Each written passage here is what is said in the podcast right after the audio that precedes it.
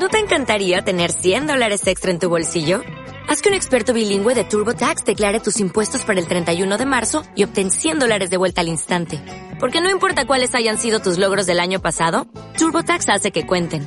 Obtén 100 dólares de vuelta y tus impuestos con 100% de precisión. Solo con Intuit TurboTax.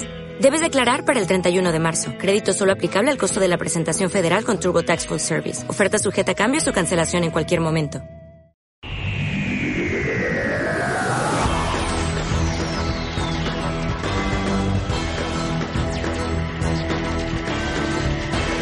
Bienvenidos a una nueva edición de su podcast El Stream Mató al Cable. Los saluda Enrique. En esta edición no nos acompaña nuestro querido amigo Richard porque, dado que ahora vive en España, la única serie de viajes en el tiempo que le interesa es el Ministerio del Tiempo. a pesar de que creo que todavía no ha visto. Y tenemos una invitada especial, nos acompaña Charo. Hola, ¿cómo están? ¿Qué tal, Charo? Contenta de estar acá y hablar de Doctor Who porque casi nunca tengo tiempo para hablar de Doctor Who. Oh. No tengo gente para hablar de Doctor Who. Solo Bueno, ustedes. Pero nos tienes a nosotros. Solo ustedes, solo ustedes y Analia. Después me escuchan y me pegan. Mándale saludos para que no te pegue. Hola, Analia. Y también nos acompaña nuestro querido amigo y productor Roger. Hola, ¿qué tal? Muchas gracias otra vez por invitarme al Estimator Cable. Sí, aunque siempre que hemos hablado de Doctor Who hemos hablado contigo. Es cierto, creo. Sí. ¿No? Sí, Sí, ¿no? Porque es de la Creo que tercera sí. vez que hablamos de Doctor Who. es verdad. Hemos hablado de cada temporada de Capaldi. Sí. Nunca hablamos de las de Nunca Smith. hablamos de Smith. O, o sí. No, porque no nos juntamos todavía. ¿O sí? No, creo que sí hablamos de la última de Smith. De Day of the Doctor, por lo menos. Por lo menos. Eh, sí, porque yo me acuerdo haberme quejado justamente de, de la despedida de Smith en este De podcast. Time of the Doctor. sí. Eso va a generar controversia. Eso Sí. genera controversia. Sí. Sí. Y bueno, creo que ya queda claro de qué vamos a hablar. Vamos a hablar de Doctor Who. Sabemos de que ha pasado un tiempo desde que acabó la, la temporada más reciente, que fue su décima temporada. Y también sabemos que ha pasado un tiempo desde el especial de Navidad, que fue en Navidad. Ujú. Pero vemos que algunos inconvenientes eh, locales nos impedían comentar la serie en su momento. Gracias, PPK. Sí, maldito. O sea, de hecho, creo que mi humor al ver el especial de Navidad estaba un poco afectado por los sucesos locales. El mío también, porque había ido a la marcha. Mm, Es verdad. Bueno, pero ya que hemos visto todos la temporada más reciente, no creo, creo que valía la pena comentarla. Sobre todo porque es la despedida de Peter Capaldi como el Doctor.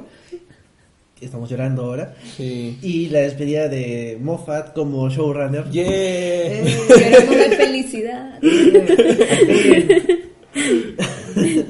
Seis temporadas hasta el tipo. Es verdad, es demasiado. Se nota que haya estado demasiadas temporadas. Sí. Es verdad.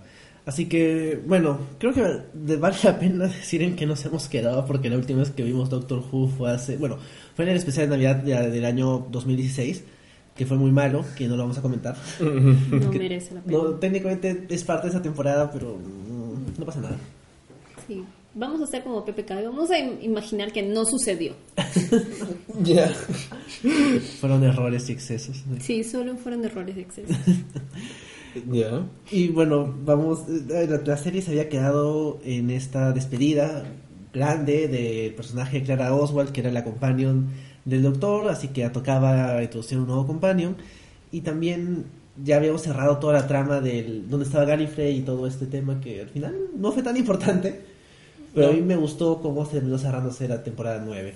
Sí, o sea, creo que si obviamos el especial de Navidad con Goku Superman, eh, podemos pensar de que dejaron a Capaldi en una situación interesante, ¿no? Se había olvidado de Clara por completo, no le recordaba.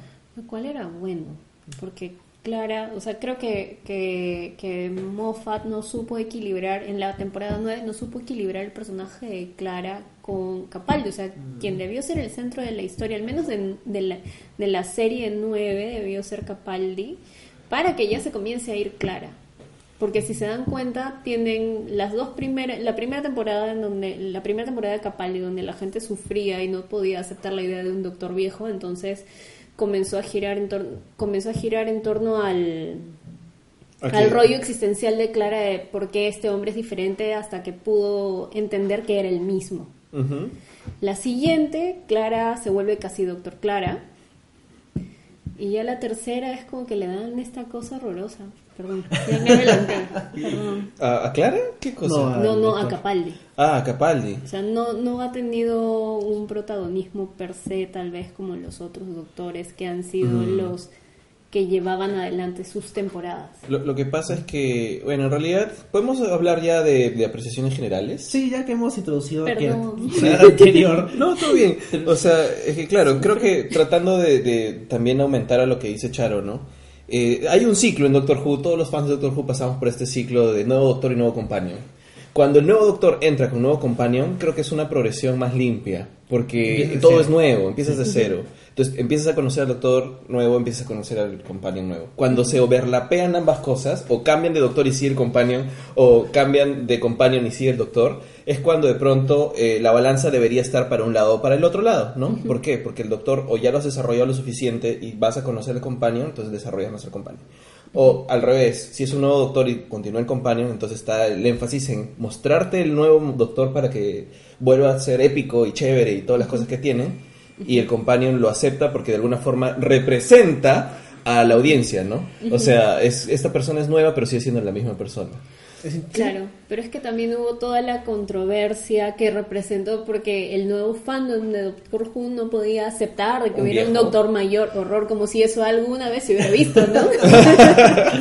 Sí, creo que ya estaba todo el mundo acostumbrado. Bueno, Eccleston se fue rápido, entonces no es que hayas tenido mucha experiencia con un doctor un poquito mayor. Porque... ¿Pero qué es una especie de, fobia, ge- geratofobia? o? Gerontofobia, Ge- gerontofobia. Porque como Sí. que por- porque era más arrugadito nomás. que le Pero el primer doctor era un anciano. Claro. estaba bastante no, más pero William Hartnell no era tan viejito. Estaba, es que era la vida que llevaba. Era la vida que llevaba. Y era la época también. En esa la época sí, también. hasta uno- las embarazadas los 60. fumaban y tomaban. Sí. Tenía 50 y- 51, 52. Ah, ¿Qué? Sí. Tenían casi la edad de Capaldi. Sí, no, Y el Capal- Capaldi parece su papá. Por eso. Parece, parece su hijo. no Sí, se ve muy no. distinto que este que el. Cap- Capaldi es el doctor ma- más mayor que ha habido. Eh, Más mayor que William Hartnell. Si me estoy equivocando, Har Hartnell. El primer ah, doctor. primer, el- Ah, pero ¿puedes- John- puedes- John puedes Hart confirmar? mayor que. Ah, ya, John Hart, sí, bueno, John Hart sí, pero es el War Doctor. Ah, pero igual cuenta. Igual, igual cuenta. cuenta el doctor. Sí, ¿Es el doctor? o sea, creo que en Adventure of Space and Time, esta película que hace honor. El, el, el documental. El docu Es, sí, un- es un una película. documental porque al final de cuentas eh, ahí sale pues que William Hartnell no era realmente tan viejo, o sea, es- Pero así sí, se tiene- veía. Se ve poquito igualito que David acabadito. Bra- Brad- Bradley, que debe tener, no sé, vamos a ver cuántos años Sus tiene 70 y algo. David. Bueno, pero la cosa es Tiene que 75. claro, William Hartnell estaba en sus 50 también, o sea, no es que no Bueno, es que tenga también lo tanto, envejecieron un poquito para el porque se ve rol. igualito. bueno, sí. Sí, Igual estaba mal querían de que salud. fuera Father Christmas. Sí, Father Christmas, pues era la cosa. qué, qué, qué divertido toda esta trivia Doctor Jurense. Para que vean de que sí sabemos. Porque nos podemos quejar con autoridad. Bueno, Nos pueden cuestionar muchas cosas, pero Doctor Who no. Sí, el tema es que justamente lo que, lo que estaba tratando de decir con el tema de, de las transiciones es que creo que mi apreciación general sobre Capaldi es que Capaldi tenía un potencial increíble. O sea, creo que es un buen doctor. Él es un gran actor, además. Y creo que tiene ese cariño, ese amor por el personaje que hace que tú sientas que a pesar que le den un mal guion, una mala temporada, una mala serie, aproveche todo eso para bien. El tema es que le han dado Los peores guiones. o sea, ha tenido, han sido temporadas creo que para él bastante irregulares, en donde hemos tenido capítulos muy buenos, muy pajas, en donde dices, ¿qué le pasó a Moffat? ¿Por qué está escribiendo bien? Porque ahora esa es la impresión de Moffat lamentablemente, ahora cuando hace algo bueno y chévere, wow. es como que, ¿Qué pasó? "Ay, ¿qué pasó? Está bueno esto. Claro, eh, yo Por- acuerdo que cuando fuimos a ver Day of the Doctor, era como que es el mismo tipo que hizo Name of the Doctor, que es un episodio bastante mediocre. Así. Entonces, eh, pero o sea, las tres temporadas de Capaldi no se pueden como que decir que son unas temporadas buenas, sino tienen, creo que la segunda temporada de Capaldi es la mejor, Sí.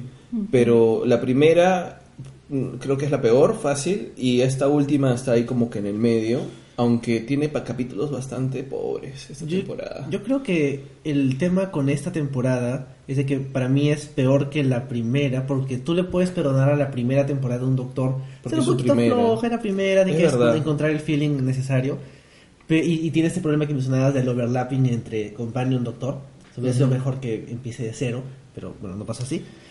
Y esta temporada que debería ser la despedida de Capaldi, que es un muy buen doctor, más allá de las tramas que le dan, Parece una temporada regular, ¿no? sea, Yo veo esta temporada y pienso, ah, en la siguiente le va a tocar a Capaldi despedirse, porque esta ha sido regularona. Claro. Pero le faltaba ese feeling, no sé, épico, esa sensación de ya viene De- la y, despedida. y ya se está yendo. Eso. Claro. Y eso que lo han tratado de enfatizar dentro del guion, o sea. Esta creo que es la primera temporada en la que veo que juegan mucho con el tema de la regeneración desde capítulos antes. se está En- muriendo hace tiempo, ¿no? Sí, se está muriendo hace tiempo. Es como que a la fuerza, es como que a la fuerza te quieren hacer sufrir un poquito. Y siento que no, no lo consiguen ni con eso. Y uno sufre, o sea, de manera objetiva sabiendo se acaba Capaldi y no va a tener tal vez los guiones que él merecía. Mm, es que más hemos sufrido por esa cosa metatextual que realmente por dentro de los episodios, porque al final de cuentas es como, claro, te lo muestro en guion, pero a pesar de que el concepto de no querer dejar ir, o sea, porque es más o menos lo que querían decirte con este doctor, este doctor no quiere dejarlo ir, o sea, uh, I let you go al final, es eso. No termina a ser tan fuerte porque no, te- no hemos visto el como que se siente todo el tiempo que no está no ha llegado al potencial que podría haber tenido. O sea, creo que su momento más paja realmente es justamente en Hellbent, Heaven Sent. Hellbent. Siempre me confundo entre Sí, los ¿cuál dos. es el orden? Cuando vive eh, billones de años en la temporada pasada solo, rompiendo una roquita. Es Primero Heaven Sent. es- Sí, exacto. Primero es Ese Heaven es, Sent. ese es el solito. Heaven Sent. Y de ahí ya no ha vuelto a tener ese pico nunca. No, es que creo que es una cosa también muy meta este respecto de, ¿De Moffat. Moffat?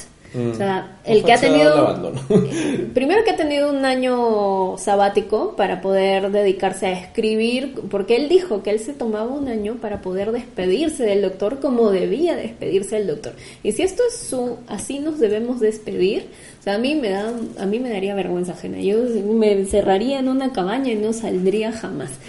Porque de verdad es que es súper pobre.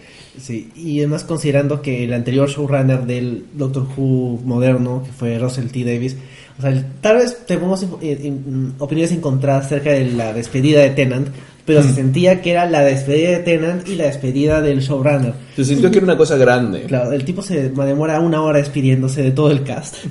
Entonces se notaba que el tipo se iba con pena. O sea, los dos, Tennant y, y Davis. En cambio acá, yo siento que a Capaldi le hubiera gustado despedirse mejor, pero Moffat era como que ya, ya fue, pues ya me voy. Es que Moffat se robó la despedida de Capaldi. Que eso, eso es algo de lo que estábamos hablando antes de empezar a grabar. Yo siento que la despedida, y ya saltándonos varios capítulos, la despedida de, de, de Capaldi, el discurso final de Capaldi, en realidad es Moffat escueleando al nuevo showrunner. Ah, ah, Entonces- Bosch- Bosch- Chip, Chipnam. Chipnam, Chipnam. Chip, Chip, no, Chipnam. Chip, Chip, Chip, Chip, Chipnam. Chipnal, Chipnam. Chipnol. Chipnam. algo así. El showrunner de Broadchurch. Claro. Chris Chibnall, que fue creador de, y showrunner de Bloodchurch. es este creo que que se ha robado la despedida de Capaldi O sea, no- es- y es algo que en- creo que se ve mucho o sea cuando escriben y estoy hablando de los procesos creativos y desde lo que conozco que es eh, un poquito el marketing cuando tú no estableces barreras entre tu marca y tú la cosa se te sale, te sale mal o se te va de las manos. A veces, por decirte, hablándote de cualquier marca. Imaginemos que yo desde mi lado pinky, que no tengo tan marcado, pero imaginemos que mi lado pinky decido escribir para, para, este, para Pilsen, pues, o sea, no va a funcionar. ¿me ¿Entiendes? Tienes que pensar como tu marca. Claro, tú No tienes que tú. pensar como tu marca y no como tú tienes que establecer barreras entre tu marca y tú como persona. Y yo siento que no, que, que ¿Qué Moffat? Moffat no ha podido establecer barreras entre el cariño que le tiene a Doctor Who, porque él creo que también estuvo muy metido con Russell T. Davis para traer de vuelta a Doctor Who. O sea, de hecho, en la época de, de T. Davis, los capítulos de Moffat son buenos. Son muy buenos, es- pero es que eso cuando él era solo escritor y no showrunner. Creo que cuando le encargan el show ya es donde el hombre ya se queda sin ideas, se agota y se pierde un poquito. Y es esto, ¿no? Yo creo que él no ha sabido entender que él podía tener su despedida personal, que a la larga importa lo- que sea la voz del doctor la que se despida y no la suya. Claro, al final de cuentas, en realidad, eh, si hacía una buena despedida para Capaldi, era también una buena despedida para él. O sea, Claro. era, Es- le cae, eh, es, claro, le rebota le- bonito. Le, le rebalsa el vaso, pero, pero para bien, ¿no? Creo que los tres hemos sentido que ha sido una despedida un poco pobre para algo tan grande. O sea, cuando yo te decía que me gustaba esto, al final de cuentas, es porque yo creo que Peter Capaldi Capaldi. Ah, o sea, su gran habilidad durante estas temporadas ha sido aprovechar los textos como buen actor que es y sacarles el triple de jugo y entregarte al final una cosa buena. O sea, todo lo que él dice, lo que él hace, cómo lo interpreta, hasta en capítulos malos, es un gran doctor. Entonces, al final, la despedida, a pesar de que pueda ser una, tratar una imposición dictatorial de, de Moffat hacia otro showrunner, al final de cuentas lo actúa bien. O sea, yo me fijo más en el tema de la actuación y que sí me sale mi lagrimita. Al final digo, pucha madre, Capali, podías hacer muchas otras cosas. Y sí me mueve, pero si lo ves fríamente y desde fuera te das cuenta que, pucha, qué pobre despedida, que, y que hasta un poco malondita esta situación de realmente no cerrar bien esta, digamos, esta etapa para Doctor Who. Y no sé, pues, o sea, es una cosa rara Moffat. O sea, hasta me hubiera gustado.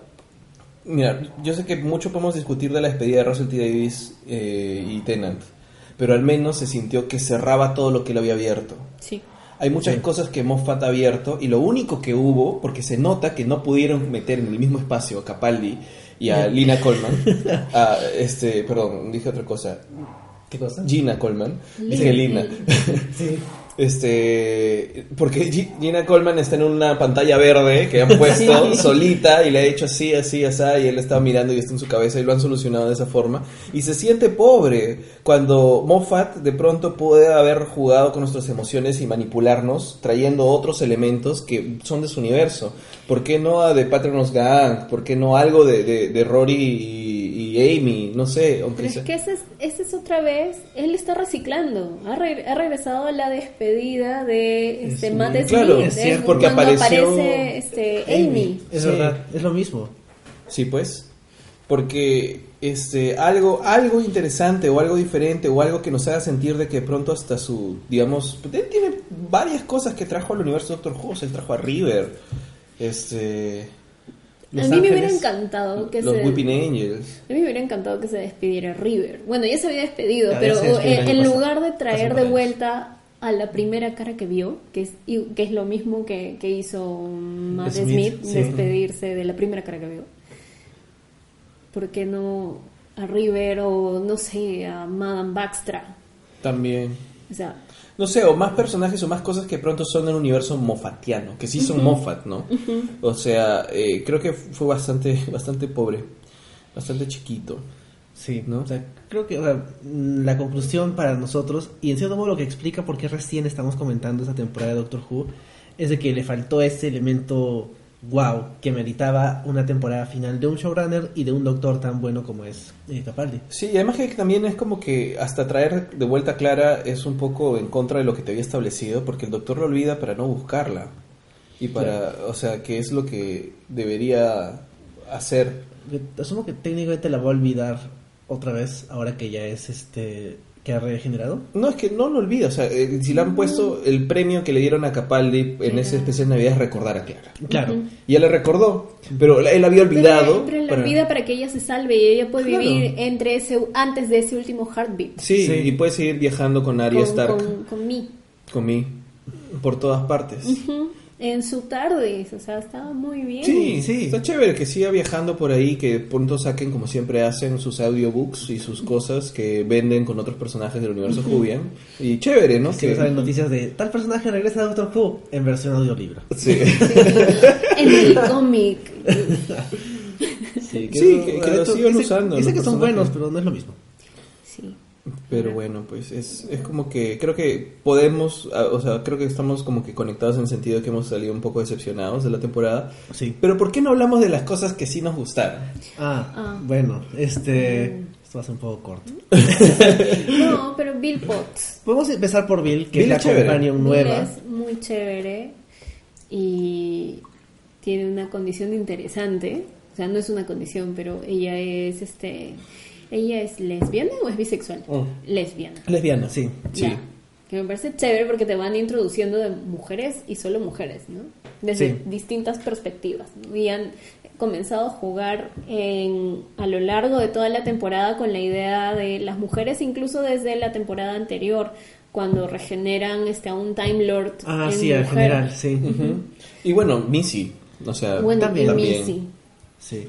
O sea, Bill como personaje me cayó bien, pero sí siento de que le dieron una temporada nada más. O sea, por ejemplo, la primera temporada de Clara, que es la última de Smith, no me gusta porque siento que se enfocaba mucho en el misterio de quién es Clara y todo esto. Ah. Y de que ella está como que en todas esas etapas. Y ya había salido antes, y había sido la caja misteriosa, básicamente. Sí, el el acercamiento caja misteriosa estilo JJ.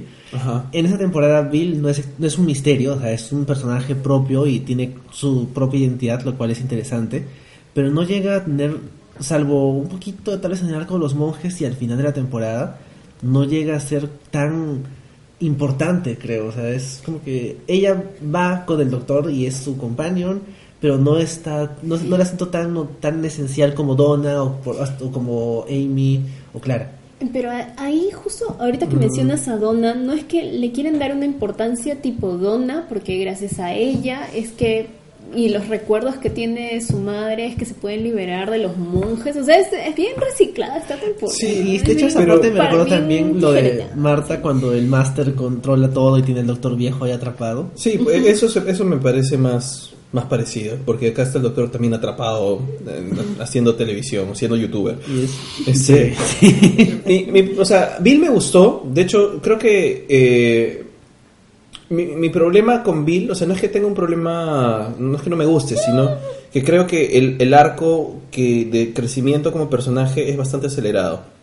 O sea, me refiero a que, sobre todo porque solo iba a tener una temporada y, y es la última temporada para este doctor, es como que no nos han dado el tiempo de conocer de ella o mucho más de ella que hace que pronto tú eh, veas todas las dimensiones que puede tener el personaje. Cuando lo presentan, vemos su dimensión con la universidad, con el doctor y con esta pareja que ella quería tener, de alguna forma. Pero cuando empiezo a conectar más es cuando veo, ah, también tiene familia, en este capítulo Claro. donde vemos que tiene una madre postiza. creo. Esa es una es una madre adoptiva. Una madre adoptiva. surrogate, ¿no? Claro. Este, no, Surrogate mother. foster, foster, foster foster mother. mother. Y cuando empiezas a ver de a poquitos que tiene esta construcción mental de su madre, Sí. pues, ah, o sea, ella tiene pues pronto algo interesante de atrás que también podemos contar. Y cuando ves que tiene amigos de la universidad con que quiere vivir, entonces vamos viendo otros elementos de, de- del personaje. Pero van apareciendo de manera muy gratuita. Es eso, Como que de no nada- hay, de no hay nada. un arco, o sea, no hay, Claro. es como que avanzamos rápido. Esto, la temporada fácilmente podría haber sido toda su vida universitaria y hemos visto un día de este mes, un día después de dos meses, un día después de un año, chan, chan, chan.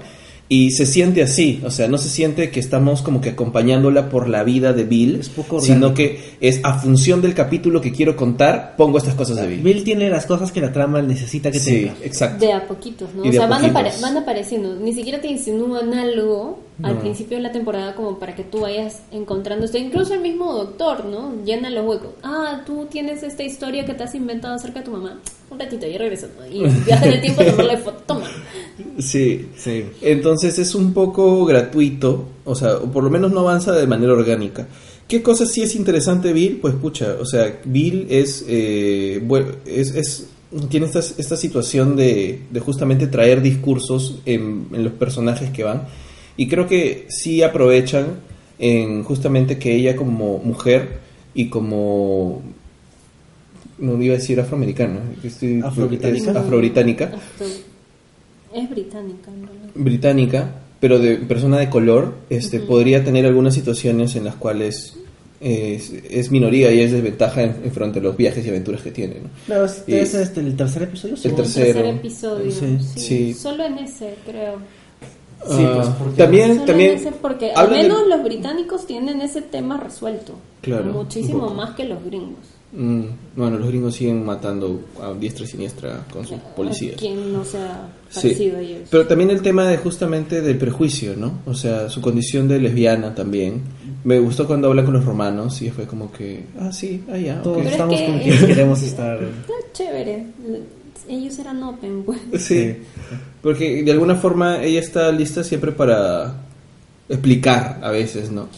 Y entonces es como que me... Como para justificar, ni siquiera explicar, ¿no? Mm, Ahí sí siento que hay un poquito de condescendencia. Estás esperando que un montón de gente acepte. ¿Acaso los personajes que son heterosexuales sí?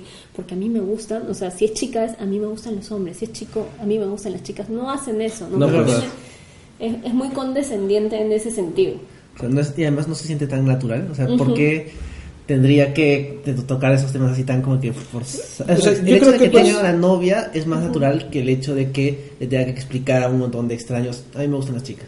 O sea, más que nada yo lo veo por una cuestión de, de, de televisión de señal abierta y de, de fandom tóxico y no sé, por una cuestión... Pero es que no es- ni siquiera es el primer personaje No. homosexual que hay, ¿no? Estaba Madame Baxter casada con Jenny. Claro, Y es esa es la cosa más open del mundo. No, Jack, Har- Jack. Harness. Jack, bueno, pero es que Jack siento que no cuenta del todo porque él quería absolutamente a todo Ah, y era era muy pansexual. fantasioso. Era hasta cierto Sí. punto más el chiste extremo de a él le Sí. gusta todo que el Hasta hecho los árboles. creo. Claro, sí. Sí, pero igual, el tema con, con Madame Baxtra es, y- es que no eran humanos. O sea, ella no era humana. Todavía Pero por ahí había algo. sí. Pero Jenny sí.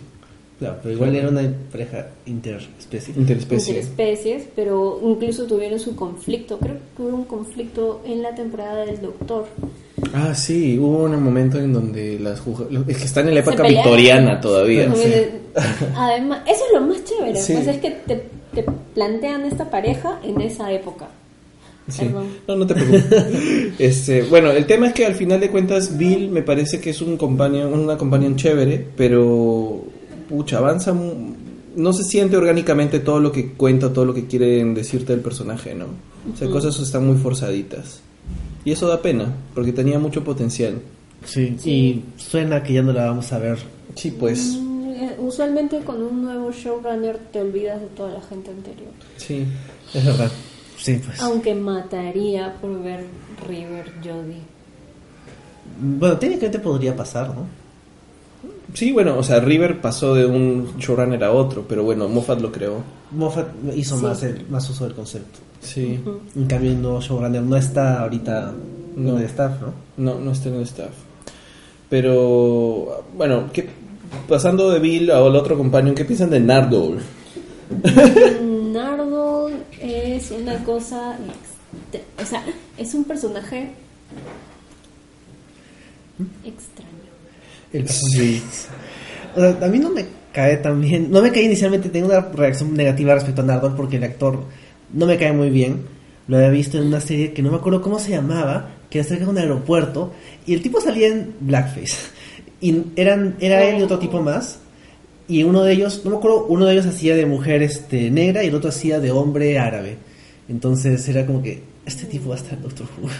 Y sale en el episodio este de los esposos de River, que es una bonita despedida de River, pero como episodio no me gustó tanto. Y este. Y de hecho me genera una mala reacción de por qué va a estar ahora de esta temporada, que es justo la última de, de Capaldi. Pero como compañero al final me terminó cayendo relativamente bien. ¿A ti qué te pareció? A mí me parecía que era un recurso que era un recurso como que para llenar vacíos. Era exposition, como lo define Missy. Sí, o sea, no, no siento que haya... O sea, cuando se, se iba, iba a recoger algo, desaparecía con la TARDIS y después volvía a aparecer. Me parecía un poquito forzado, que era, creo que era el recurso de Moffat para solucionar cosas. Sí, bueno, al final Nardole no me caía muy bien desde el inicio. Al final, como que la pasé. O sea, Es que era bastante me... Creo que hasta más alma tenía Extrax. bueno, sí que Strax es más gracioso. O sea, tiene una personalidad bien definida, que es bien fuerte y, y es llamativa y además el diseño del personaje es más llamativo que un tipo británico gordito con lentes. O sea, era. No sé, yo eh, tuve como tú una relación, una reacción negativa, un poco como que este pata va a ser companion de Doctor Who en la última Capaldi también. Es como Todos que- los compañeros son jóvenes y bonitos. No, sino es como que su aparición en ese capítulo era como que era una cabeza, es más, al final Sí. Cierto, reconstruido sí. el cuerpo, o sea, solo quedaba una cabeza. Entonces era como que raro. En los primeros capítulos era como que este tipo espeso que no quiere que el doctor se vaya, pero tampoco es que me cuente nada en especial. Pero después estuvo ahí como estaba Mickey, o sea, ¿no? Sí, O sea, pero un- hasta Mickey crece. Mickey, Sí. Mickey crece. Y tiene una personalidad un poco más definida porque es bien pesado. Es bien pesado. Pero es bien quejón, entonces este, es Bueno, distinto. pero al final no me molestó porque digamos que igual había muchas otras cosas que estaban peor. Pero también como que lo, lo que más me gustó probablemente ha sido la relación Nisi con el doctor y él estaba ahí ¿Te presente. molestó? Lo que más me gustó. Ah, ya. Entonces eso llamó más la atención y me hacía pasar mejor el rato que los momentos en que estaba Nartol. ¿no? Y Nartol ya me dejó de molestar. O sea, fue como que, ah, está ahí. Es que como que sobraba un poco por ratos. Bueno, se quedó cuidando un montón de gente que va, igual va a morir porque los Cybermen van a volver a salir. No me quedó claro eso.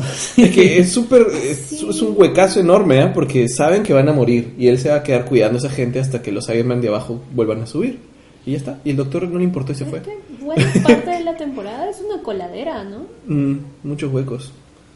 Es verdad, sí. Y, y- y realmente el, el tipo está ahí para llenar un poquito, dándote información y haciendo cosas que el doctor no puede hacer o que Bill no, eh, Bill no puede hacer por algún motivo. Y bueno, pues como que le sirve a Moffat de herramienta más que como personaje en sí mismo. Exposition. Sí, Comic relief. Sí. bueno, Sí, Bill está... un cómic. Bueno, creo que comedy se ref- con Comedy Relief se refería a Bill. Ah, Y tampoco que sea tan Comedy Relief. no. No. Eh, Tal vez en el especial, en el último especial de Navidad, cuando a Bill la ponen frente a estos dos hombres de estas épocas que son diferentes, ¿no? Y cuando a ella le explica, ella termina explicándole, ah, bueno, sí, yo también sé de chicas, ¿no? Y los dos medio que se horrorizan. O cuando le dicen, voy a tener que darte un palo de... La traducción al castellano sería, dijo spanking, ¿no? Ah, sí. Ah, sí. Y, y los dos se quedan así con cara de qué cosa para más inapropiada la que está diciendo el primer doctor. A mí me gustó eso, si ponemos un pequeño paréntesis, ya que lo Ya. mencionas, me gustó que el primer doctor lo, lo muestre, o sea, que, que Capaldi se sienta avergonzado del primer doctor. Sí. Es como que, no, por favor, no quiero que escuchen a este pata, por favor, deja de decir esas cosas inapropiadas. Claro, Yo no sé si realmente las, las aventuras del primer doctor podrían ser tan inapropiadas, en- por lo menos que hayan envejecido tan mal en ese aspecto, pero me gustó que lo hayan puesto y de hecho debe haber sido un poco gracioso para un fan del primer doctor como Capaldi hasta este punto reconocer que hay cosas que no han envejecido bien. No, eh, o sea, además, yo me imagino, yo solo he visto dos, dos este, seriales de, de Harner.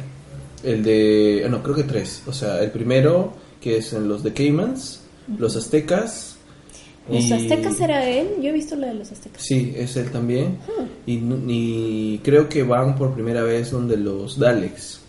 Creo que esas tres. Y no recuerdo, no recuerdo eh, ese tipo de comentarios, pero es muy probable. En la de los aztecas hubo una cosa rara que decían que, que, que eran o primitivos o una cosa así, que era un Mm. poquito fuertecito Puede ser. para referirse a los aztecas, Puede ser. a, Además, su- a sus costumbres. Yo lo he visto en alguna página web extraña donde estaba con muy mala calidad y ni siquiera escuchaba todo el audio porque no había subtítulos. Entonces, por ahí también que se me pueden haber pasado algo. Pero mientras veía a Harner en este especial, decía: Es muy probable. O sea, de pronto haya dicho cosas terribles como que su compañero le limpie la, la TARDIS o O no sé. Él, él mandaba a limpiar a su, a su A lo su que da a sobrina. entender a su sobrina, no a su nieta. A su nieta, a su nieta, perdón. Tal vez Entonces, usaban términos muy británicos que no entendías. Tal vez, no sé, no me acuerdo. Pero me parece bueno, me parece chévere que hayan querido dejarlo en, en evidencia en todo caso. Y decir, "Ey, hay que avergonzarse de este tipo de cosas.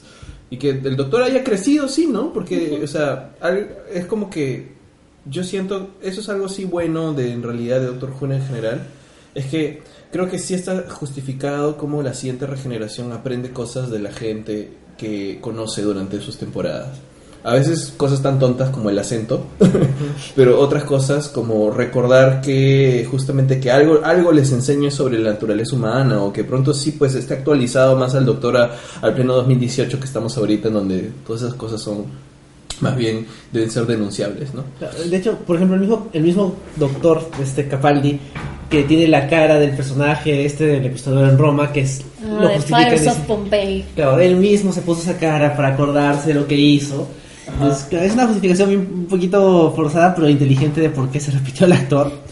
Y, y va con eso, ¿no? O sea, está aprendiendo de lo que le pasó al doctor anterior, bueno, a varios doctores anteriores. Sí, ¿Sí? Y bueno, eso me parece que, que funcionó bien. Y es, sorry que te corto, pero creo que también es una forma de comenzar a, a preparar el camino para el siguiente doctor. sí, Porque Sí. es como que si lo que antes estaba era bien aceptado y de repente no envejece bien, es como que lícito dejar dejarle libre el camino al cambio. Sí, o sea, creo que sí, o sea, yo creo que esta temporada no lo hubiera aguantado verla semana a semana. O sea, a mí me costó obligarme a mí mismo a verla toda de golpe. no, o sea, semana a semana. Mira, yo vi el primer y segundo episodio y por eso no lo he visto hasta ahorita. O sea, no les conté a los que están escuchando el podcast, pero yo he bien guachado Doctor Who en dos días o tres Yo máximo. demoré un poquito más, pero también me costó. ¿no? Pero ya obligándome para, para llegar al podcast. Pero si lo hubiera visto de verdad semana a semana, no me hubiera emocionado en absoluto, no hubiera, no hubiera de repente resistido, hubiera de- dejado huecos igual y a ver, hasta el momento que me ponga el día. Fácil lo hubiera visto si no hubiera visto podcast un poco antes de que ven, estrene Jodie, como para ya estar al día. Pero al verlo de corrido, sí he visto estos, estas, ¿cómo se llama? Guiños que han habido en el guion, porque como lo he visto uno tras otro, en donde Capaldi, de alguna forma, yo sí creo que hay, están puestos momentos en que nota no solamente cosas muy inapropiadas en otras personas, sino también la condición de machismo o simplemente cer- cerra- cerradura de mente, iba a decir, o de pronto este, cuestiones muy inapropiadas de hombres, personajes masculinos durante la temporada. Así sean los victorianos estos este, que fueron a Marte, así sea hasta el brigadier Leewood Stewart, el otro, el, papá, el, ab- el abuelo. Tenía otro rango. Sí, el otro Sí, rango. lieutenant. Capitán. Capitán o algo, general, no, comandante, no sé. Hubo otros personajes que iba notando sobre The Master. El, el mismo de Master, claro, con, con cuando, le Missy. pre- cuando le pregunta que si todo, todo el futuro it's going to be all girl now. Ajá, dice We Can Only Hope. Sí. Este, y entonces, Excepto los showrunners de Doctor Who. excepto, sí. Algún día. Algún día. Entonces, yo creo que hay algo que, que sí está en el guion y en la temporada en donde fácil el doctor ya no quiere ser hombre también. O sea, no, no le gusta ese tipo de toxicidad o ese tipo de cosas y está abrazando el cambio. Entonces justifica muy bien el paso a Yodi, ¿no? A pesar de que la temporada sea justamente mm, más o menos, hay esas cositas que pueden ser buenas, ¿no? Es que creo que a nivel de guion, o sea, toda la temporada ha sido bastante irregular, pero no sé si haya algún capítulo, o sea, del que no te puedas quedar al menos con alguito. Ujú. O sea, siento que, que, que, que Moffat se ha esforzado para que al menos cada capítulo, que todo, creo que cada uno es peor que el otro, pero para que al menos te quedes con algo. Creo que es tal vez la... No es como sus temporadas con Matt Smith en donde yo era como que me pasaba... Yo empecé a ver Doctor Who en el 2013. Ya después de un break de Game of Thrones y cómo se llama y mi amiga la que digo que si no la menciono me pega este 2013 es que la segunda temporada de Matt Smith o la primera? la segunda La segunda. Yo empecé antes que tú, no sabía. sí Pero me-. Él empezó antes que nosotros. Bueno, es que vi la primera de Eccleston y luego Perdón. de verla. Te interrumpí, continúa. no se preocupen pero era que llegó un punto en donde le agarré el gusto y cuando llegó a la temporada de Matt Smith que creo que, que es con el doctor que, que más me identificaba bastante de Capaldi a pesar de todos estos malos guiones era que yo era con Matt Smith, yo era llanto y llanto y llanto y yo los veía o en el trabajo o en casa de corrido y era como que no para era llanto, lágrima pura así, nariz en el trabajo y ¿qué te estás viendo doctor Who?". pero no sé Claro. Yo, yo- pero esta temporada, o sea, si bien es cierto, no te trabaja de, tanto de manera emocional, sí te deja como que cositas que, que hacen que de repente los capítulos no sean los mejores, pero sí es como que le tengas algo de cariñito. Que no sé si puedo decir lo mismo de la temporada anterior a esta. Es que es Peter Capaldi, o sea, también Sí. no necesariamente el guion, él actúa muy bien y es un gran doctor. Entonces terminas queriéndolo por lo quién es y por cómo, cómo interpreta el texto y cómo actúa. Y por cómo sabes que él quiere tanto al personaje. Hay Claro. mucho cariño en lo que hace, hay mucho, mucho cariño. Pero no sé, si tuvieran que quedarse con un momento, estos momentos que dices, ay, mira, hay cositas chéveres que hay. Porque sí hay, en cada, en cada capítulo hay algo. ¿Con cuál te quedas esta temporada? Extremis. ¿Cuál parte del extremis? cuando llega Nardol y le entrega el diario de, Ah, de de River, River. Ah. y le dice la virtud solo es virtud en ¿cómo? In extremis. in extremis without hope without reward without witness Ajá, creo Sí. Ah, pues, ¿Qué es, sí, qué es lo que dice, qué es lo que dice al final de temporada también antes de suicidarse? ¿No? de alguna forma. solito antes Sí. de inmolarse Inmolarse. Sí. Sí, esa parte es chévere. Ahora, yo estaba mencionando hace un rato la relación Missy y el doctor. Creo que.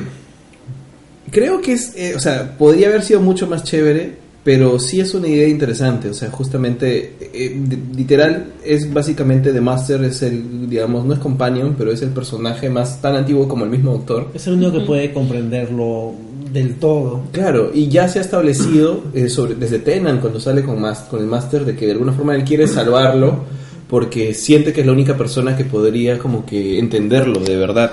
Claro, insiste en el hecho de que han sido amigos siempre, Han eran amigos amigos. desde un inicio Sí, y ahora él quiere cambiarla, pero no sé, o sea, al final la trama, o sea, no, no, bueno, vamos a empezar de cero de todos modos, entonces no importa si es que Capaldi veía que Missy iba a regresar o no, pero me da un poco de pena que no se haya cerrado eso, o sea, al final Missy tiene la intención, pero el doctor nunca se enteró que pasó eso, nunca se enteró. no pues. Pero es un poco la, digamos, la, la parte más eh, irónica de- del final de, de Missy, ¿no? Missy es, o sea, básicamente hay un doble autosuicidio que Sí, tiene. porque lo mata. Él lo al mata y- matarlo, no se está matando a sí misma un poquito. Sí, un poquito. Porque ella dice sentir golpe cuando lo golpea. Claro, entonces cuando lo mata, es se que mata se a está ella, matando a ella. y eh, él la mata a ella que hace que eh, también se esté muriendo Sí, es como que medio extraño. Es los plot holes que dejaste,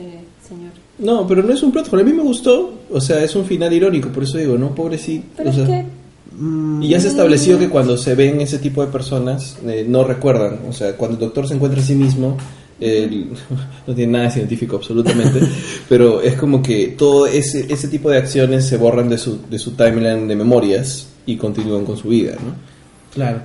Pero a mí sí me parece que a pesar de que tiene esto irónico de, ah, mira, cambió, pero lo malo suyo anterior terminó evitando que termine su redención. Lo cual es una idea interesante, pero también es un poco triste porque es como que la redención no sirve porque lo malo tuyo te va a terminar jalando hacia abajo.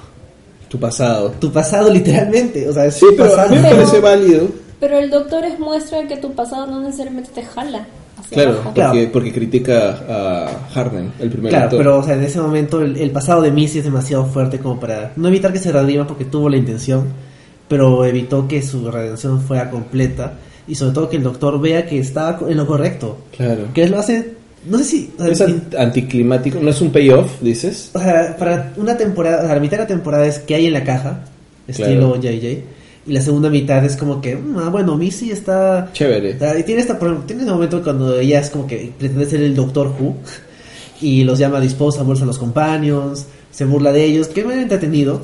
Es verdad, ya no va a volver porque se está yendo Moffat. Yo pensé, yo dije, tal vez vuelve, pero no, ya no va a volver esa Missy. O sea, va a haber un nuevo Master que no, no sabemos cómo va a ser. Puede ser ¿Va a un máster intermedio. ¿Va a haber Debería máster? ¿no? Siempre hay un máster. O sea, es Doctor Who, va a volver en algún momento. Hay menos Masters que Doctores, pero siempre ah, vuelven, ¿no? O sea, me refiero, ahorita eh, supuestamente si Missy es la número 12, ¿no? Pero no, hemos, no han habido 12. No, por eso, puedes usar los másters intermedios. Claro. Por eso yo decía que cuando mata Sim, volver Rani. debió... ah, La otra, ma- la otra, ella era, A la otra Time Lord, claro.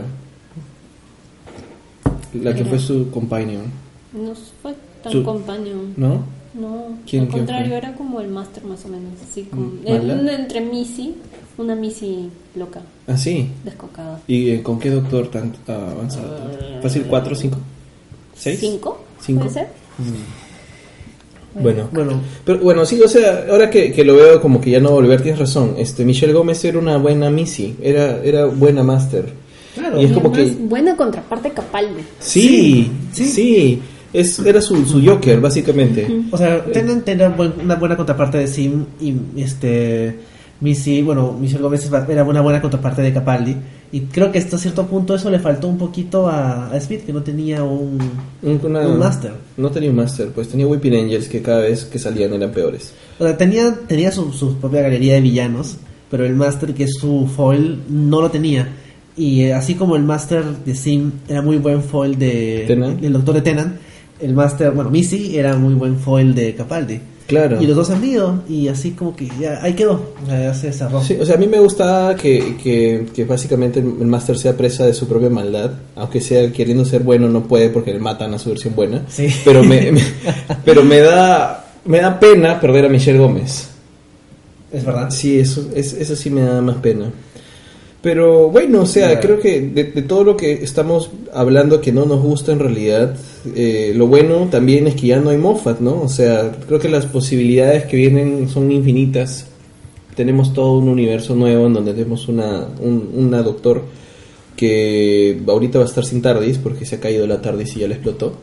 Bueno, eso pasa Eso siempre, así que... Cada que llega Sí. uno doctor, Por eso eso- nunca sabe. Por eso te dije, este, ¿qué te puse? Este, Jodie ya explotó la TARDIS y no pasó cinco minutos. Es el doctor. Sí.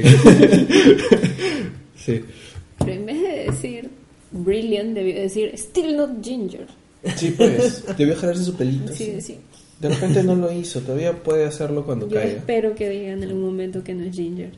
Va a ser la siguiente regeneración. Sí.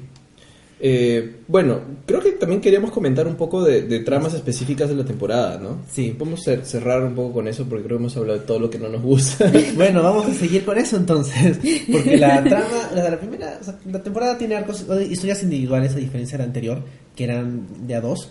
Y la única, la, la primera que es más de un episodio, es la que inicia con Extremis, continúa con esto de las pirámides y acaba con The Lie of the Land, que es el arco de los monjes. Que básicamente son como que Snoke, pero con cada uno con batas distintas. sí, mira, ¿sabes cuál me gustó de esas tres? Me gustó la que sucede en la Matrix. The- no, este, no, La este, primera es- Extremis. Extremis. Sí. Extremis. Extremis me gustó. Pero los otros dos eran un reciclaje de, de todo lo que ya he visto antes. Y es bien, y es bien, bien flojito. ¿Extremis? No, no, Las los siguen. otros dos. Las otras dos. O sea, Extremis me pareció chévere, sobre todo porque Pero es de Pandorica Opens también. Missy adentro es Pandorica Opens. Pero no por Missy, sino por el tema de que todo es una. La narración es mentira. Sí, Ah, o sea, bueno. todo es la Matrix. Todos, Todo es la todos Matrix. están en la Matrix. Pero no es muy gratuito que él se, que su, su versión digital se mande así mismo El correo. un correo. Probablemente esa parte es la más débil, pero. Que es la que resuelve toda la historia. Sí, hacia el final. Hay un dos ex máquina por ahí. Pero el concepto de pronto de esta raza, es que pasa que a mí me prometió mucho y desinfló completamente, pero esta raza que crea este, este, este, esta realidad virtual eh, son capaces de poder hacer la realidad virtual de toda la historia del planeta para dominar, es un buen plan. O sea, tú puedes así saber realmente cómo, cómo dominarlos, al punto de también hacer la, la... Uy, ¿qué pasó? Hacer la la digamos la versión virtual de seres alienígenas que vienen al planeta y todo y volver al doctor y toda la o sea con todos los conflictos temporales que eso implicaba hacer todo ese ensayo virtual me pareció chévere entonces si han hecho eso podrían haber encontrado una forma que ese doctor virtual no se mande un mail, sino que haga algo más. Algo más. ¿No? Ok, y bueno, estaba interesante el setup de todo esto del Vaticano, más esa historia paralela del doctor con esto, en ese tema de Missy. O sea, había bastantes cosas además del tema de la simulación Sí. que lo hacían llamativo. Y era como que, ¿a dónde está yendo esto? Y, y los otros dos capítulos son cualquier cosa. Claro, el segundo es básicamente una distracción y el tercero es Es el de... que los monjes controlan todo en cambio de la Es historia. el final de Tenant. Es el final Sí. de Te- y Marta. Y claro, o sea, en este caso Bill no, no, no, no genera una revolución como lo hace Marta. Hasta True Left también un poco, ¿ah? o sea, cuando Donna está en el otro universo alterno, Ajá, en donde sí. no hay doctor, ya también lo hemos visto ahí. ¿eh? Dos veces lo usó T. Davis. Cierto.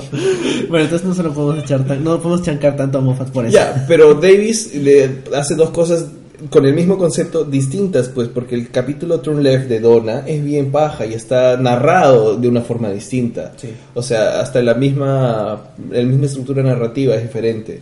Este de acá es un capítulo genérico de universo alterno, o sea, y ya lo hemos visto mil veces. Claro, y lo que- Davis también lo hizo cuando viajan al universo alterno del papá de Rose.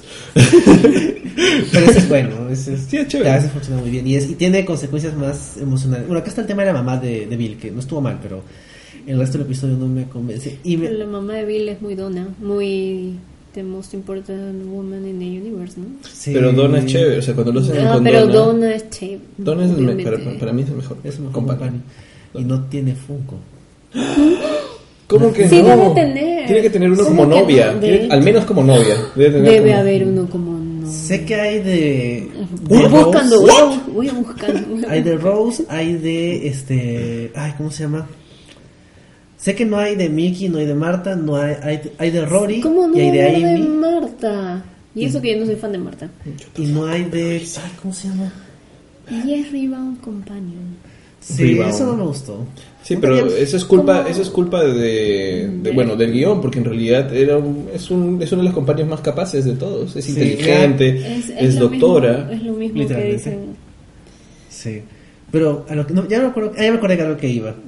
Este, lo que me fastidia un poco de, de este último episodio de Light of the Land es que es Moffat tratando de ser como que actual y Ya. habla acerca de todo eso de fake news y cómo te mienten diciéndote como que no, los monjes han estado acá todo el tiempo y creo que alguien tenía el diseño de los monjes, que es interesante, no está mal.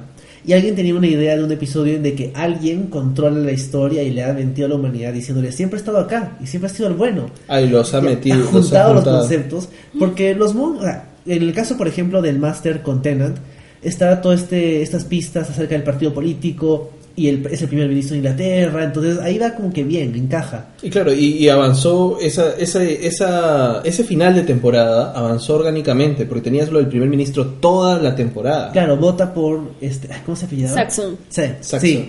y en cambio acá es como que y los monjes ahora pasamos de la simulación a hacer como que fake news y han estado acá todo el tiempo y ya están todos los monjes y todo Entonces, Ujú. se siente Forzado. como que han juntado dos ideas y ninguna ha terminado de cuajar bien Yo siento que todas las temporadas de Capaldi, probablemente la, la anterior pudo no ser. Es que pasa es que no pago tanto, pero todas las temporadas de Capaldi no han tenido esta idea de a dónde va la temporada. Ha sido una cuestión más, no sé, como que miscelánea, ¿no? O sea, no, no, no, no ha tenido el rumbo que hasta las de Matt Smith tenían, a pesar de que no son tan como que one driven, o sea, como las de Davis. Davis sí te planteaba al inicio y terminaba en lo que estaba planteando. Y las de Matt Smith también tenían eso a diferente escala, pero estas sí son más desordenadas, o sea, realmente no están apuntando nada y cuando te plantan algo, como no te lo han plantado antes y lo están tratando de mostrar, se siente Forzado. forzado. sí Sí, pues creo que eh, este arco de tres capítulos de los monjes ha sido insufrible. Y no es que, o sea, no voy a extrañar a los monjes. no es como, por ejemplo, Los Ángeles, que lo han, lo han, lo han usado demasiado, tal vez, pero Mm. es un muy buen concepto. En cambio, los monjes son como que son los monjes. Sí. Tienen un diseño raro. Los monjes tienen el diseño de The Silence. Un poco, sí. Sí, O sea, sí. es, el, es el Silence este oriental, no sé, es el No Silence sé. exótico. Cuando se va al porque sauna y no egipcio porque usan este mantitas y ya no usan ternos. Y ahora, y no entendí por qué tanto énfasis en tratar de hacer algo sobre el consenso, que pensé que iba a ser interesante. Sobre el consenso en qué parte. porque you must consent, you must consent. Ah. Y que tiene que ser un true consent en base al amor, porque el consenso, es que... Es que el- eso es gratuito. Sí, o sea, al comienzo dije, ah, de repente va a haber algo interesante por ahí y que vamos a poder hablar del podcast, pero luego no, no llegó a nada. No, no. Porque fue consenso para que hagan toda esa cosa rara en la historia y que al final de cuentas se arregle porque Bill recordó a su mamá. Sí. Ajá. Y además, como esto ocurre, creo que en el quinto o sexto capítulo, el hecho de que Bill esté dispuesta a sacrificar a la humanidad por el doctor se siente un poco gratuito. Por eso digo que avanza No. demasiado rápido con él, no tiene y un eso arco. es muy... Ah, no, ni siquiera Bill se quiere sacrificar por la humanidad, ¿no? Eso no- me recuerda a Clara entregando la hoja de su mamá, que era su recuerdo más preciado, Ajá, Claro. ya. Otra vez. Otra vez. Sí, Más o razón. menos, sí. un montón de refritos. Pero esa parte de la hoja me hizo llorar. A mí también, porque ese es este... Y ese es el discurso de este, Matt Smith con of Akaten. Akaten. Y la niñita cantando así, que querían sacrificarlo. Deberíamos hacer un playlist de todas las veces cantadas del podcast, Roger. Niña te hacía llorar de, de, de tristeza, de emoción. ¿no? Sí. Creo que, bueno, ¿qué minuto es este para quitar? Mentira, yo no edito. Perdón, es que tengo muy grabado, como te das cuenta, ese momento. Igualito, te ¿Podemos dejar de hablar de los monjes, por favor? ¿O hay algo Sí, más que Vamos decir? a hablar del final de temporada y luego del especial de Navidad. Sí. Para ir cerrando. Ujú. Bueno, ¿qué les pareció el final? Creo que ese ese sonido dijo mucho. O sea, si quieres que lo compare con, con lo que más me gusta de Doctor Who, es como que mediocre, ¿no? Pero para eh, esta temporada es lo mejor de la temporada.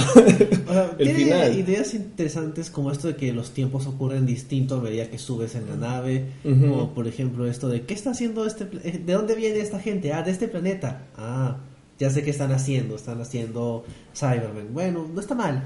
Ese giro pequeño y la aparición de Sim. Pero también, o sea, siento que no es como que... Es un final de temporada, no es el final de Capaldi o de Moffat. O sea, comparado al, al final de temporada siendo Moffat de los dos Capaldis anteriores, o sea, las dos temporadas, está pues, ah, enterradísimo abajo. Sí. porque su capítulo de cierre de temporada anterior, no el especial que fue cualquier cosa, sino el de temporada anterior fue Eh.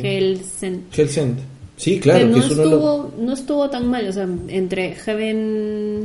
Heaven, Heaven... Hellbent era. Hellbent y Heaven Sent, ¿no? Heaven Sent, que es el primero, o No. sea, el anterior a ese. Hellbent es el primero, que es el Ah, ya. solito. Ya, ese de ahí es el mejor de toda la temporada de- y probablemente de, todo el- Capaldi. De todo Capaldi, sí. Sí.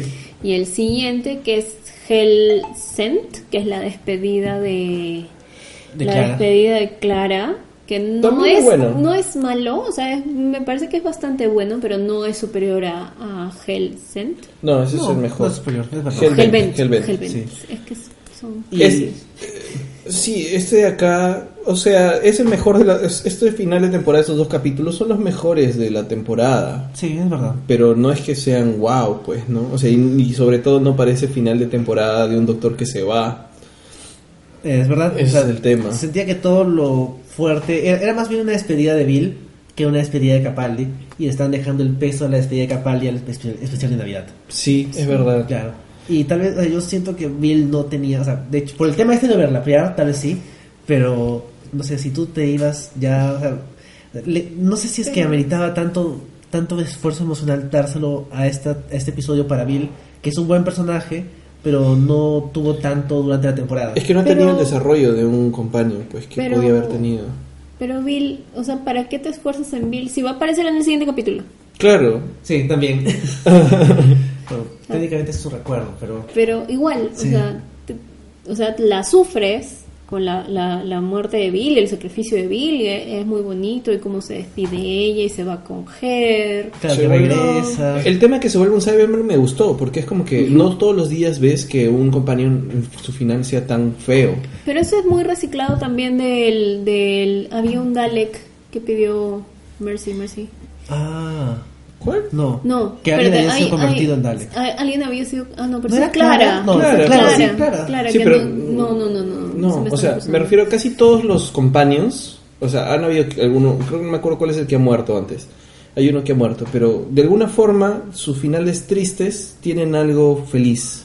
O sea, hasta, hasta bueno, Amy y Rory están juntos a pesar de que estén en otro tiempo, ¿no? Sí. Eh, los que, este, bueno, Rose está en No, otra no. dimensión. Donna, de alguna forma. No, es lo más olvido. Ese es el más triste porque Sí. lo olvida. Sí, Donna es el más triste de todos. es verdad. Pero acá a Bill de verdad la convierten en un Cyberman, o sea, es Qué feo. feo, y, sí. y un Cyberman o sea, Primitivo. ca- canónicamente, eh, o sea, hecho solamente conserva su cerebro, no tiene cuerpo. Y, es, y lo dicen por ahí, bueno, con un niño y menos que cuerpo que sacar. es, o sea, Bill es un cerebro en un, en un robot, básicamente. Es feo, o sea, Sí. está muerta. Sí, en vida. Es un poco cruel. Al final le damos final feliz, pero básicamente la convierten en Agua. un charco. Sí, en un charco con... Un charco Feliz. Un charco cósmico. Sí, charco va- feliz. Sí, está contenta, pero es un charco. Sí. O sea, es como que, no sé, querían hacerte el impacto emocional de ver a un companion convertido en, en un Cyberman. Y también te querían dar un final feliz, pero también medio triste. Entonces terminan haciendo estas dos cosas. Claro, se hubiera quedado como Cyberman y ya. No, eso es. Bueno, como- Eso es que pues. tal vez la resolución de, de que no se volvió Cyberman debió ser en el, en el, en el capítulo de despedida, en el Mm, último, en claro. el especial de Navidad. Y ahí que se vaya como charco. ¿No? Claro, puede ser, sí, o sea, yo creo que en realidad, como tú dices, hay, hay a veces un- tantos conceptos metidos como si estuvieran en la licuadora y tantas cosas que quieren lograr y se siente todo acelerado y forzado que no terminas de conectar como que emocionalmente, ¿no? Entonces, a pesar de que la idea de mm, convertir en el Cyberman a un compañero me parece chévere, como que siento que no llega a impactar lo suficiente y ya retroceden sobre esos pasos, ¿no? Sí. O sea, hasta lo de Clara me pareció más fuerte porque te estuvieron preparando su muerte desde varios capítulos antes y no me gusta del todo que el doctor la haya recordado a pesar de que es feeling porque pierdes ya el impacto emocional que tuvo. Porque además es Amy otra vez. Es lo mismo de Amy, sí, es verdad. ¿Es otra vez? Porque claro, Matt Smith no ve a Amy de verdad, ve su recuerdo. Se la recuerda por ahí. Sí, es un poco... Mandarino también está triste Está por lo que triste pasó. por eso. No le gustó la temporada tampoco. Eh, Me acompañó entiendo. un par de episodios y de ahí se, Se fue. Se fue. Porque ella no tenía que hablar en el podcast, por eso se fue. Ahora, el final de Nardol es raro. Y, y todo este tema de testimonio, que me parece el concepto interesante, eh, creo que lo que me genera son más preguntas que, que otra cosa. Porque eso significa que, ¿qué? que en algún momento Bill murió, siendo charco. Y siendo charco, la guardaron, guardaron sus memorias ahí. Guardaron su memoria choquito. ¿Por qué? Porque ese charco recuerda que estuvo con... ¿Cómo se llama la El agua tiene memoria. con Heather. Ajá. Entonces, si ese cha- eh, si Bill de, de Cristal recuerda que estuvo con Heather y que ella la salvó, significa que Es post muerte. es como post Cyberman. su muerte como Cyberman. Ajá. Entonces, significa que El agua tiene memoria. y que muri- muere en algún momento. Yo pensé que eran como dioses inmortales, pero parece que el agua Pero- muere en algún ah, punto, porque claro, ellos solamente porque sacan testimonios iban. antes de morir. Pero es que ella le pregunta en algún momento, ¿es esto la muerte? Ajá. Y ella le preguntó, le dijo, ¿y esto esto te parece la muerte a ti? O una cosa así, ¿no? Ajá. Cuando la toca, la besa, no sé qué le hace. O sea que no es la muerte. Ujú, Por o eso muere que- después. Pero no necesariamente, es como que, ¿qué es la muerte? Sí, que es la muerte es algo raro, pero ella le dijo que era, ella era igual que ella. Claro, y que pero, podría pero Heather reconstruir estaba muerta. eh, la versión de Heather anterior, pero ahora La- Heather es un ser de Heather agua. Es el piloto. Piloto. Charquito estaba muerta cuando, cuando se encuentra con... Entonces es Bill. peor, es peor porque entonces hasta, El agua hasta, tiene memoria. hasta sin eso está, no están respetando ni lo mismo que ellos están poniendo. Lo que establecieron 10 episodios atrás. claro. Es verdad. Sí, Sí, pues. eso no, no me termina de convencer. Y si Nardol es también de cristal, significa que Nardol muere en algún momento también. Es que de repente es la cabeza, ¿no? O sea, las memorias de la cabeza, no sé. No creo, porque o ¿O sea, en dónde va a morir? Ah, muere este... des- los Alzheimer suben otra vez y los y matan a todos. bajan. Sí. Es verdad. Qué raro. Ay, qué raro. Y Clara sí murió en algún momento entonces también, porque sí. Para que aparezca. Pero la Clara que apareció es el recuerdo del doctor Sí. o es el recuerdo Clara estilo los demás. Es que- no, no es ni lo uno ni lo otro. Es lo que le concede Bill como ser de cristal Ajá. al doctor. Sí, que es que desbloquear Que- memorias que ya tenía o le está metiendo los recuerdos de Clara Porque muerta. él ya está muriendo. Él está muriendo, sí. El doctor está muriendo, entonces este, si ya te vas a morir, ¿por qué no le recuerdas ante- antes de morirte? Entonces lo que está haciendo es dándole los recuerdos que él ya tiene, o sea, Ajá. desbloqueando. Claro, no es Clara que no, no vuelve a la vida. No, no es Clara. Es su recuerdo, es el recuerdo que regresa a él. Es el recuerdo de Clara. Pero no es que haya Clara muerto. Pero entonces, además Pero- de que los seres de cristal guardan recuerdos de gente muerta, tienen la habilidad de desbloquear recuerdos reprimidos de otras personas. Que Black Mirror. Supongo. Sí. Es que yo siento que hay muchas reglas ahí raras que no, Que- no, que están, res- no están respetando ellos mismos. Y entonces, bueno, Moffat. Y, ah, y eso es lo que hace que pronto ya no, no te guste tanto lo que estás viendo. Es verdad. Sí. Sí. Creo que hemos terminado un poquito desanimados. Pero Doctor Who es chévere. Sí, Salud. eh, porque, eh, bueno, se va a Capaldi, que es una pena, pero también se va Moffat, que es uno de los principales problemas de la serie. Y viendo los comentarios que ha hecho después, creo que está bien de que se haya ido. ¿Qué comentarios hizo después? Ay, Ah, Es cierto. cuando él Cuenten, le cuenten. preguntaron por qué, o sea, en relación a que ella, la siguiente generación del doctor sea mujer, o sea, básicamente él trató de justificarse que no se había hecho antes porque él tenía que escribir, o sea, te- él escribía para un público amplio y él escribía también para gente que había votado por el Brexit. Entonces no podía irse muy progre porque su público tampoco era tan progre. Lo cual, si yo hubiera sido un votante del Brexit que no sea tan tan cerrado como el resto de votantes del Brexit, me sentiría mal porque me están metiendo en ese saco. Pero bueno, en fin. O sea, en realidad más calladito era mejor. Sí, Sí. Y un poco de cosas más así tontas ha Pero- dicho. En ese, en ese estilo de no me exijan ese tipo de progresía porque mi audiencia no es así o no necesariamente es así. Ah, cosas así medio para excusar básicamente. pero, pero sé que cuando fue el cuarto doctor, que es Davis, no, Baker, Tom Baker, Sí. ¿fue? Puede ser Tom Baker.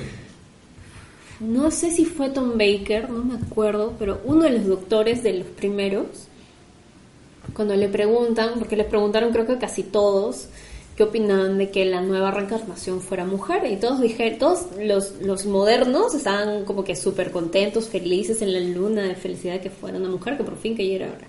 Cuando le preguntan, estoy segura si es a Tom Baker, Creo que fue el quinto, el que es el suegro Peter de Davison. Tennant. Ya, Sí. Peter Davidson. Él, a él, él dijo que qué pena porque ahora los lads, los jovencitos, se han quedado sin un gran role model. Pero la BBC entró al toque para corregir y después él se tuvo que desdecir de lo que había dicho. Y corrigió. Y lanzó un comunicado diciendo, no, me había confundido, que no- se me chipoteó, ¿no? Lo que quise decir es que... Eh, Estoy contento Pensaba que iban a quemar todos los, toda la evidencia de los anteriores doctores y que por eso ya no iba a haber. Porque así, o sea, eso es lo único que podía justificar que diga algo tan estúpido.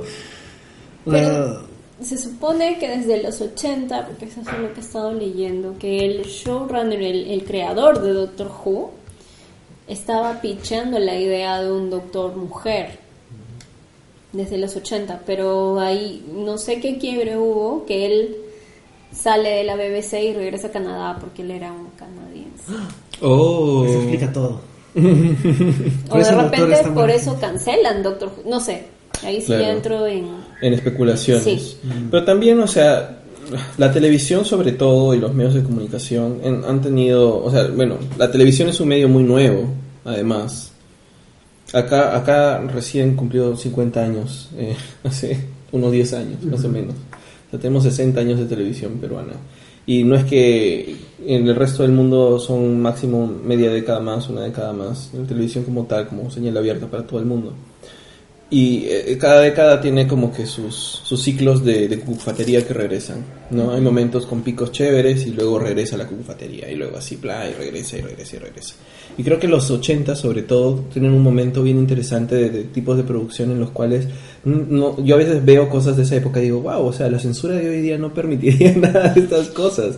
Pero ahorita, ahorita, no solamente aquí en Perú, sino en general, estamos en una época donde hay mucha, mucha censura y cosas estúpidas en televisión. Sobre todo en televisión de, de señal abierta, pues. Entonces, no sé, ojalá que venga, siga el ciclo, se rompa esa vaina hasta y que dure lo que se pueda. Sí. Bueno, este, ya, hay- ya había comentarios negativos desde que se anunció a, a Jodie Whittaker como doctora, como doctor, y también había comentarios negativos cuando ya salió en la serie. Creo que lo único negativo que podría decir es que sí necesitaba subtítulos porque no entendí lo que dijo, porque tiene un acento bien marcado, pero es interesante también porque ya le dan personalidad. Escocesa, ¿no? Es, No no, es- irlandesa. ¿Es Irish? ¿No es Scottish, Irish. o es- no sé, yo sí la vi con subtítulos en inglés. Es un Pero, pero no. el Brilliant. Al Brilliant no. no. No dijo Brilliant, ¿no? yo vi Brilliant y dije, eso no ha dicho. es que es, un de- es el ¿Cómo lo he hecho? acento. Brilliant, Brilliant, algo así. Es que. Ella es de Brilliant. West, de una ciudad llamada Skelmanthorpe en West Yorkshire. West Yorkshire. Eso, ¿dónde será? En algún lado leí, es bien al norte. Bueno, le creo que Casi debe ser casi Escocia. Irish. lo- los Cubians que no son ah, anglo, angloparlantes, creo que pueden agradecerle a la serie empezar a, a detectar los distintos acentos que hay en toda Inglaterra. Sí, técnicamente sí es parte de lo que es Inglaterra, no es Escocia. Pero Yeah. en algún lado sí Pero- leí que era un acento bien regional. Sí, claro, sí que no, nadie le entiende el Brilliant. Porque creo que ya, ya, o sea, después de haber visto a, a Tennant y a Capaldi, este, podemos ya distinguir de verdad el, acento escocés, ¿no? O sea, este- Pero estos también son para eso cosas. tienes Game of Thrones. Sí, pero como que eso todo sucede en un mundo fantástico, entonces no te dicen, o sea, no te dicen en la serie de dónde es el acento. Bueno, salvo este Bueno, Littlefinger pero- que hablaba con el acento que se le ocurrió ese día al actor. Sí. Bueno, Bueno, ya nos enteraremos que viene.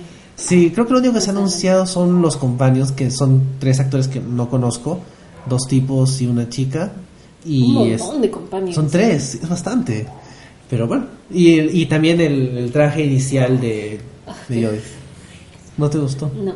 ¿cuál es el traje? No lo he visto, ¿el de la capuchita? ¿El de los gigantes? No, es tirante. Es una falda No. pantalón súper práctica para ver. las aventuras del doctor, A ver.